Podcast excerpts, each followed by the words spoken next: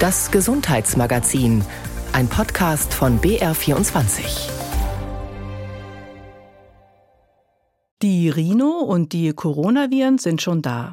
RSV und Grippeviren kommen gerade erst, so hat es ein Immunologe in der Tagesschau zusammengefasst. Wie verhält man sich jetzt am besten, um nicht krank zu werden? Jetzt noch impfen? Und was tut man, wenn man bereits infiziert ist? Tipps von einem Hausarzt. Ich bin Monika Dollinger und ich begrüße Sie zum Gesundheitsmagazin, in dem es heute unter anderem auch um Frühförderung am Beispiel Gunzenhausen geht, damit Kinder bestmöglich ins Leben starten. Zuerst aber schauen wir auf die Liste der Medikamente, die nicht lieferbar sind. Mehr als 500 sind es momentan, vom Breitband-Antibiotikum Amoxicillin bis Zopiclon, ein Mittel für die Kurzzeitbehandlung von Schlafstörungen. Auch Insuline und Morphine finden sich auf der Liste und ein Präparat, das den wenigsten etwas sagen wird, Irenat.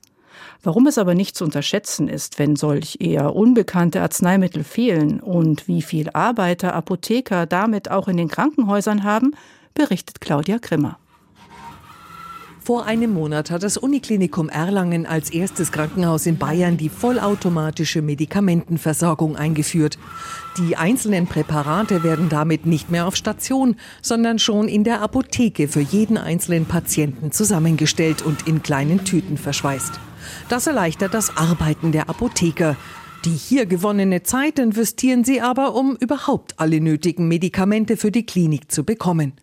Dr. Sabine Krebs, stellvertretende Leiterin der Apotheke am Uniklinikum Erlangen. Es gibt eine ganze Reihe weiterer Medikamente, bei denen wir mit den Lieferschwierigkeiten kämpfen. Wir haben im Moment bei den Präparaten, die wir hier in der Versorgung haben, etwa 350 weitere Präparate, wo wir Tag für Tag darum kämpfen, dass wir ausreichend versorgen können, wie zum Beispiel Flucloxacillin als Antibiotikum bei Staphylococcus aureus Infektionen, die im Moment nicht lieferbar sind, wo es auch Lieferabrisse gibt, die auch zu schwerwiegenden Folgen beim Patienten führen können.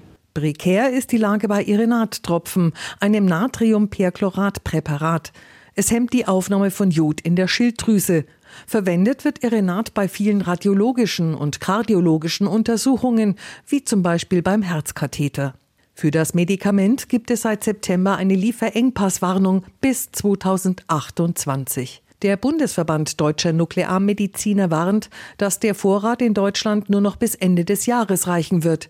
Bestätigt wird das unter anderem von der Apotheke der Uniklinik Erlangen. Wir haben im Moment noch ausreichend, um bis Jahresende mit dem Originalpräparat versorgen zu können. Wir prüfen gerade die Versorgung mit einer Eigenherstellung von Perchlorattropfen. Und auf der anderen Seite ist es so, dass wir eine Möglichkeit gefunden haben, Irenattropfen aus dem Ausland zu importieren. Das wird natürlich aber auch nur eine Übergangslösung sein können. Aktuell kann das Produkt zum gesetzlich festgelegten Herstellerabgabepreis von 7,23 Euro pro Packung nicht hergestellt werden, heißt es in der Mitteilung des Bundesamtes für Arzneimittel und Medizinprodukte BfArM. Die Produktion sei nicht mehr rentabel, schreibt dazu das irische Unternehmen, das Irenattropfen herstellt. Sabine Krebs vom Uniklinikum Erlangen über Alliance Pharma. Es ist der einzige Hersteller, der am deutschen Markt ein zugelassenes Präparat hat. Das, was jetzt gerade auch aufkommt, ist, dass ein deutscher Rezepturhersteller ein Präparat jetzt dann anbieten wird. Ähm, die Ankündigungen sind schon da, zu allerdings einem sehr vielfachen Preis von dem, was der Originalhersteller bislang verlangen durfte. Das alte Problem, die Preisdeckelung bei Medikamenten. Bei verschreibungspflichtigen Arzneimitteln sind in Deutschland die Preise staatlich reguliert. Und auch der neue deutsche Hersteller kann nicht zum festgesetzten Preis produzieren.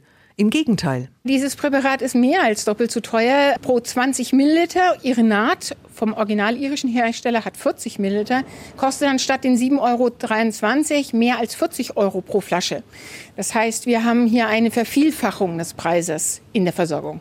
Das Präparat ist tatsächlich zwölfmal so teuer. Wenn sich das Bundesgesundheitsministerium nicht mit dem Originalhersteller auf einen höheren Preis einigt, wird damit auch die Versorgung der Patienten mit dem Alternativprodukt zwölfmal mehr kosten. Auch hier geht die Preisdeckelung nach hinten los.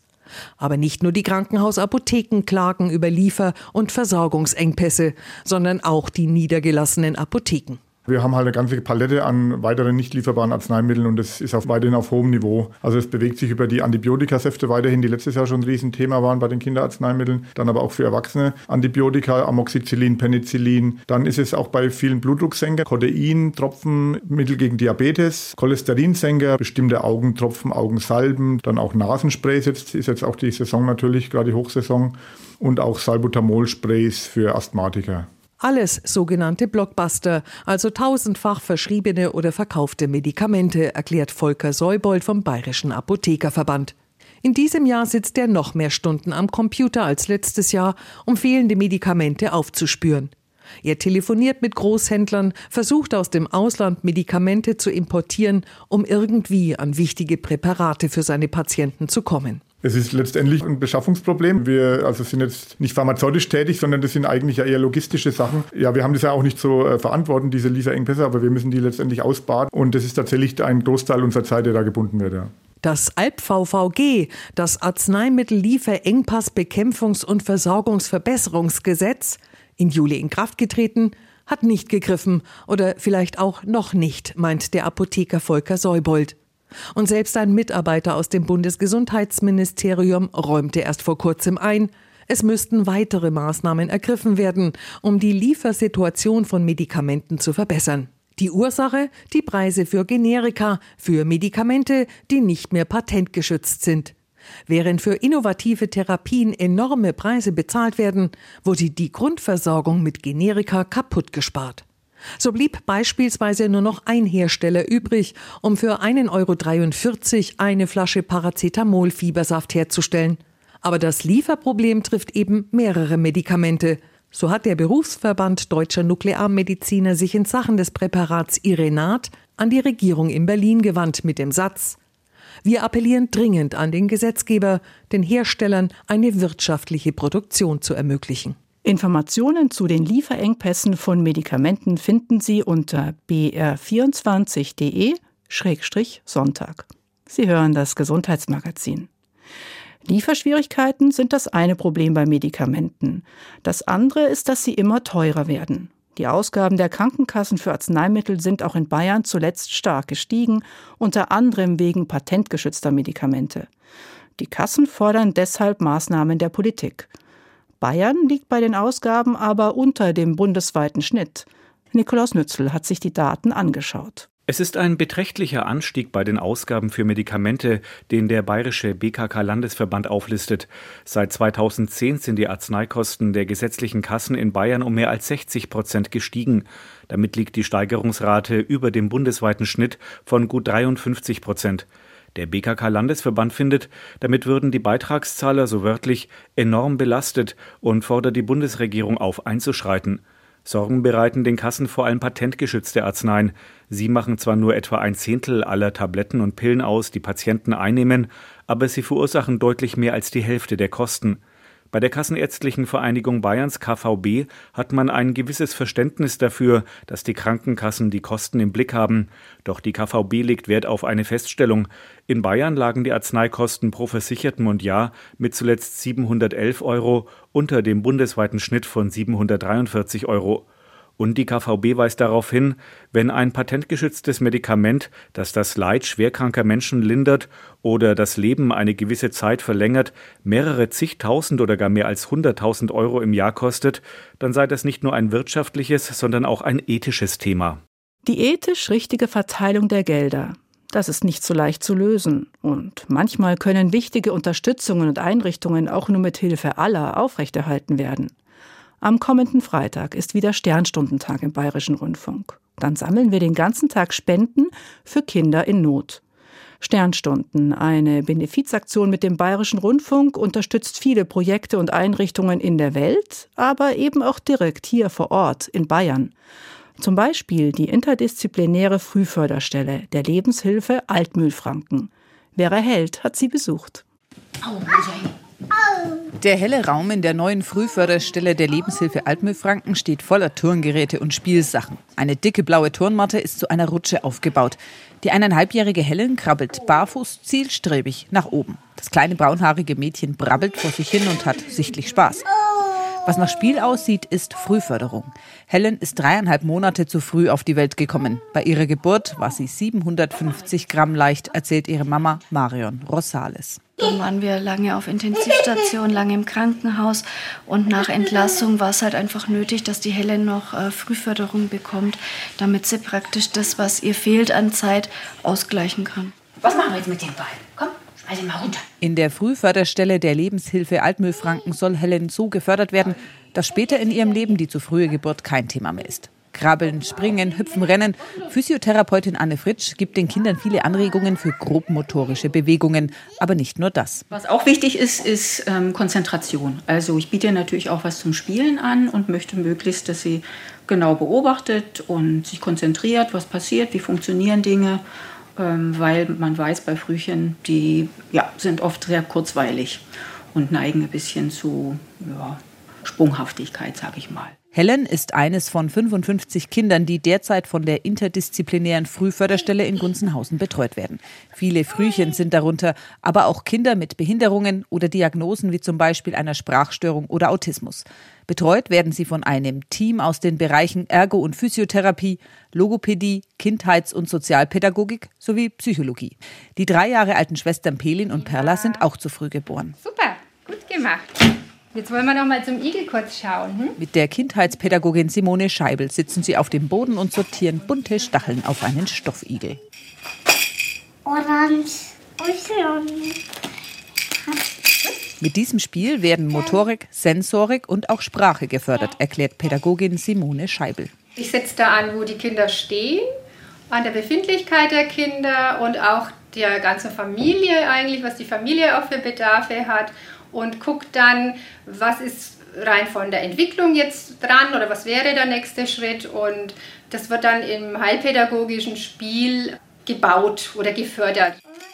Immer im engen Austausch mit den Eltern, denn Frühförderung können nur erfolgreich sein, wenn die Eltern mitarbeiten, so die Expertinnen. Insgesamt steigt der Bedarf an Frühförderung. Erst jetzt würden viele Folgen der Corona-Pandemie sichtbar, sagt Carola Schmidt, Leiterin der Frühförderstelle der Lebenshilfe Altmühlfranken. Auf der anderen Seite wird es für die Frühförderstellen immer schwieriger, Fachpersonal zu finden. Es gibt mittlerweile eine Warteliste für die Kinder. Aber alle Eltern, die sich bei der Frühförderstelle melden, bekommen ein Beratungsgespräch, sagt Carola Schmidt. Denn oft könnten den Eltern auch andere Hilfsangebote vermittelt werden. Eine Frühförderstelle ist einfach dazu da, um präventiv schon einzugreifen. Ganz früh eben niedrigschwellig, keine großen Barrieren, sondern dass wirklich Eltern mit ihren Anliegen andocken können wo es um ihr Kind geht, um das sie sich Sorgen machen in erster Linie oder einfach Unterstützung sich wünschen. Und dadurch ist Frühförderung und die Arbeit dort so immens wichtig und ja, sollte wirklich gut unterstützt werden, weil man einfach ganz viel schon auffangen kann. Seit mehr als 20 Jahren bietet die Lebenshilfe Altmühlfranken in der Frühförderstelle in Gunzenhausen Hilfe an, zunächst in angemieteten Räumen. Die waren aber nicht barrierefrei. Dank der Unterstützung von Sternstunden konnte die Lebenshilfe vor eineinhalb Jahren ein neues Haus bauen, das an die Bedürfnisse der Frühförderung angepasst ist, erzählt Martin Britz, Geschäftsführer der Lebenshilfe Altmühlfranken. Na, das war für uns also wirklich eine richtige Freude, das muss man ganz ehrlich sagen. Also wir haben irgendwann mal gehört, äh, dass Sternstunden solche Projekte mit unterstützt und haben Kontakt aufgenommen. Und innerhalb, ich bin mir jetzt nicht ganz sicher, aber innerhalb von drei Monaten hatten wir dann letztendlich eine Zusage von Sternstunden, dass wir in das Förderprogramm aufgenommen werden. Also es hat einfach nur Spaß gemacht, äh, miteinander das Ganze zu entwickeln. Die hellen Räume sind mit allem ausgestattet, was die Frühförderung braucht. Vor allem viele, viele Spiele. Wie im Büro von Logopädin Stefanie Toft. Sie sitzt mit einem fünfjährigen Jungen am Schreibtisch und spielt ein Hexenspiel. Wo hören wir denn unser F? Ich spreche es dir noch einmal vor. Huh. Super, das hat sich gut angehört. Da ist es nämlich ganz hinten. Der Fünfjährige kommt seit ungefähr einem Jahr zur Frühförderung. Die Kinder sollen hier auch bestmöglich auf die Schule vorbereitet werden. Und zwar mit Spaß, sagt Logopädin Stefanie Toft. Manchmal ist es sehr übungsintensiv, tatsächlich. Die Kinder wissen das dann aber auch und wir besprechen das auch vorher. Erst machen wir, üben wir was am Tisch und hinterher darfst du dir ein Spiel aussuchen. Oder natürlich probiere ich meine Inhalte auch in Spiele einzupacken, einzubetten ja, es soll Spaß sein, es soll Spaß machen, hierher zu kommen. Die Kinder sollen ja wiederkommen. Und die meisten kommen sehr gerne, auch weil die Kinder schnell merken, dass sie Fortschritte machen. Sternstunden, eine Benefizaktion mit dem Bayerischen Rundfunk. Wie man spenden kann und mehr zum Programm am Sternstundentag kommenden Freitag unter br24.de-sonntag. Die Infektionszahlen von Corona und Co steigen. Wie verhalte ich mich jetzt richtig? Darüber hat Ulrike Ostner mit dem Allgemeinmediziner Professor Jörg Schelling gesprochen und zuerst gefragt, warum momentan so viele an Corona und Erkältungsviren erkrankt sind. Die Wetterveränderung spielt eine Rolle. Es ist jetzt eben kalt geworden oder in den letzten Wochen ähm, auch stückweise kälter geworden. Das spielt wie immer eine Rolle. Die Feuchtigkeit spielt eine Rolle. Und die äh, Viren beginnen einfach um eine gewisse Jahreszeit zu zirkulieren und dann beginnt sich weiter zu verbreiten. Ansteckungen treten auf. Also das ist ein ganz normaler Prozess. Bei Corona spielt sicherlich eine Rolle, dass wir einfach sehr wenig testen und doch sehr viele Menschen einfach uns begegnen, die möglicherweise schon infiziert sind und uns anstecken können, ohne dass wir es merken. Also da hat sich einfach so im Hintergrund langsam wieder eine kleine Welle aufgebaut, die wir einfach nicht so gut beobachtet haben wie vorher. Und die Menschen sind einfach auch viel mehr draußen, gehen auch teilweise mit Covid in die Arbeit, ohne es zu merken, fahren im Zug, in der Bahn. Also da muss man einfach auch realistischerweise sagen, das Ansteckungsrisiko ist sicherlich ohne Masken und ohne Tests ein kleines bisschen höher als früher. Die Krankschreibung am Telefon, die wurde vom gemeinsamen Bundesausschuss wieder eingeführt. Wer sollte denn dieses Angebot jetzt mal aus der Patientenperspektive nutzen? Nun, in erster Linie natürlich Menschen, die es wirklich einfach körperlich nicht schaffen, in die Praxis zu kommen. Oftmals ist ja die körperliche Untersuchung trotzdem hilfreich und sinnvoll. Also wenn man sagt, man möchte auch untersucht werden oder man möchte da einfach angeschaut werden, sollte man trotzdem kommen.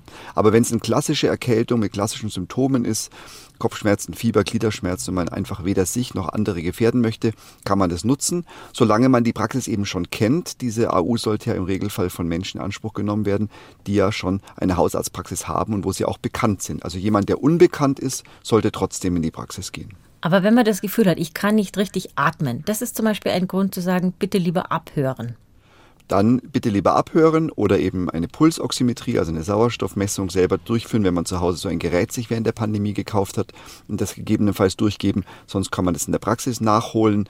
Und wenn man wirklich starke Symptome hat, hohes Fieber hat, ähm, eine hohe Atemfrequenz, also deutlich mehr als 20 Mal pro Minute atmet, dann sollte man im Zweifelsfall lieber in die Praxis kommen. Aber das kann man ja auch telefonisch vorbesprechen mit den medizinischen Fachangestellten oder der Hausärztin und dem Hausarzt.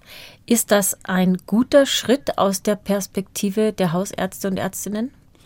Selbstverständlich ist es ein guter Schritt, äh, wenn es die Patienten eben betrifft, die man kennt. Also unbekannte Patientinnen und Patienten können weiter auf diese Weise aus meiner Sicht nicht krankgeschrieben werden. Man sollte ein vertrauensvolles, langjähriges oder zumindest über mehrere Besuche anhaltendes Verhältnis zur Hausarztpraxis haben, dass da auch Vertrauen besteht, dass man sich kennt und weiß, wie die Rahmenbedingungen sind. Aber so grundsätzlich, um die Wartezimmer ein bisschen freier zu halten und um Leuten eben wirklich nur die Krankmeldung zu ermöglichen, halte ich es bei leichten Symptomen für einen sinnvollen Schritt. Über Weihnachten wollen ja viele Leute nach Hause, um einfach mit der Familie zu feiern. Da möchte man sich jetzt auf dem Weg, quasi auf die letzten Meter, nicht noch eine Infektion zuziehen, schon gar keine Corona-Infektion. Ist es Zeit, dass ich meine Maske raushole? Ähm, ja, ich denke schon, es ist jetzt eine gute Zeit, die Maske zu reaktivieren. Also die erlebt ja auch eine gewisse Renaissance in den Wartezimmern, in den Zügen, in den Flughäfen. Und ich denke, das ist durchaus sinnvoll, wenn man eben gerade auf den letzten Metern vor Weihnachten sich nicht noch infizieren möchte. Natürlich ist die beste Lösung die Impfung, also die Impfung jetzt auffrischen zu lassen. Das kann ja grundsätzlich mal jeder machen, sollte aber unbedingt für die Menschen zutreffen, die eben immununterdrückt sind, also deren Immunsystem schlechter ist oder die chronische Krankheiten haben oder die über 60 sind. Aber für alle anderen und für diejenigen, die vielleicht jetzt schon geimpft sind und trotzdem sich zusätzlich schützen müssen, ist die Maske sicherlich ein guter und wichtiger Schritt. Also ich glaube, jetzt zumindest in dieser ganz kritischen Zeit, sage ich mal von Dezember bis Februar, März, ist die Maske sicherlich wieder unser Freund. Wenn wir schon gerade bei Corona sind und bei der Impfung, wenn jetzt jemand erkrankt war, ganz normal geimpft ist, schon geboostert ist und denkt, Mensch, brauche ich jetzt nochmal einen Booster, kann man sich auch überboostern? Nun, grundsätzlich mal sollte man schon nicht sinnlos und überflüssig zu oft impfen. Deswegen sagt die STIKO ja ganz klar, nach einem Kontakt mit dem Virus, sei es durch Impfung oder sei es durch eine durchgemachte Infektion, sollte man im Regelfall zwölf Monate warten. Menschen, die sehr stark immununterdrückt sind durch Medikamente oder Krankheiten, da kann man den Abstand auch manchmal etwas kürzer wählen. Aber grundsätzlich mal sollte man einfach Abstand zwischen den Impfungen halten. Man muss jetzt nicht äh, impfen, wenn man zum Beispiel dieses Jahr schon mal Covid hatte oder wenn die letzte Impfung eben noch nicht so lange her ist. Wie sind denn gerade die Verläufe so bei Covid-19? Nun, die Verläufe mit den Omikron-Varianten, die wir jetzt erleben, sind natürlich grundsätzlich zum Glück milder als vorher. Aber eben Menschen, die entweder nicht geimpft sind oder nicht ausreichend geimpft sind und die eben chronisch krank sind oder entsprechende ähm, Risikofaktoren aufweisen, da erleben wir schon auch wieder stärkere Verläufe. Also es ist nicht so, dass Covid völlig verschwunden ist und nicht auch weiter eine potenziell gefährliche Erkrankung im Einzelfall ist. Wenn man es aber über die gesamte Bevölkerung und auch über die Menschen wahrnimmt, die so in dem Wartezimmer sitzen, zum Glück verläuft es bei den meisten wesentlich glimpflicher als zuvor. Jeden Herbst wird ja auch die Grippeimpfung angeboten. Wenn jetzt jemand denkt, Mensch, eigentlich würde ich das gerne in Anspruch nehmen, aber jetzt ist doch schon Dezember, ist man schon zu spät dran? Nun, die Grippewelle geht jetzt im Dezember richtig los. Wir haben letztes Jahr ja einen ganz, ganz steilen Anstieg der Kurve dann eben gerade in den Wochen vor Weihnachten erlebt. Also jetzt ist der ideale Zeitpunkt noch zu impfen. Man kann auch im Januar natürlich noch nachimpfen, wenn man möchte. Aber der Dezember ist sicherlich jetzt sehr, sehr gut dafür geeignet. Und dann kann man auch die Grippewelle noch abfangen, weil die Impfung ja nach wenigen Tagen bereits ihre Wirkung entfaltet. Also es ist nie zu spät. Und jetzt ist sicherlich ein sehr, sehr guter Zeitpunkt für die Grippeimpfung, die man ja übrigens auch problemlos am selben Tag mit der Corona-Impfung impfen kann und sogar am selben Tag mit der Pneumokokkenimpfung, also der Impfung gegen den häufigsten Erreger der Lungenentzündung. Also man kann da durchaus in einem Termin in der Praxis relativ viele Impfungen gleich angehen und sich dann schützen gegen ganz verschiedene Formen der Erreger von Lungenentzündung, von Corona oder eben auch von der Influenza, der echten Grippe. Wenn jetzt jemand sagt, okay, entweder ich bin schon geimpft oder hm, ich habe es nicht so mit dem Impfen, was können Sie sonst noch empfehlen? Wie kann ich mich schützen, damit es mich jetzt nicht vor Weihnachten gerade oder am Ende um Weihnachten rum erwischt mit einer Erkältungserkrankung oder gar dem Coronavirus? Nun, also die Maske haben wir ja schon besprochen. Ich glaube, die hat wirklich eine relevante Bedeutung und ansonsten natürlich einfach Menschenmassen, große Ansammlungen weiter versuchen, ein bisschen zu vermeiden. Einfach hier ein positives, sage ich mal, Social Distancing durchzuführen und all die anderen Regeln oder Tipps, die wir ja schon die letzten Jahre berücksichtigt haben, sich gesund ernähren, sich bewegen, eventuell in die Sauna gehen, Kneipgüsse machen, schauen, dass man das Immunsystem stärkt und abhärtet und dann kann man natürlich auch die üblichen Verdächtigen einnehmen an Vitaminen, an Spurenelementen, die Immun stärkend wirken, Vitamin D, Zink oder auch die B-Vitamine. Da hat man dann keine Garantie, aber wenn man da grundsätzlich ohnehin die einnimmt, sollte man jetzt halt im Winter darauf achten, dass man sie nicht vergisst. Und wer es noch nicht einnimmt, sich aber gesund ernährt, braucht er das auch? Nein, wenn man sich gesund ernährt und wenn man ähm, sich regelmäßig bewegt, aktiv ist, braucht man es im Regelfall nicht. Beim Vitamin D ist manchmal ein bisschen anders, weil der im Winter ja durch die verminderte Sonnenausstrahlung weniger hergestellt wird in der Haut. Also hier sollten gerade ältere Patienten oder eben Menschen, die schon Verminderung ihrer Knochendichte haben, unbedingt Vitamin D einnehmen. Empfehlungen des Allgemeinmediziners Professor Jörg Schelling. Mehr Informationen zu unseren Themen gibt es unter br24.de-sonntag. Und den Podcast dieses Gesundheitsmagazins finden Sie in der ARD Audiothek. Danke fürs Zuhören, sagt Monika Dollinger.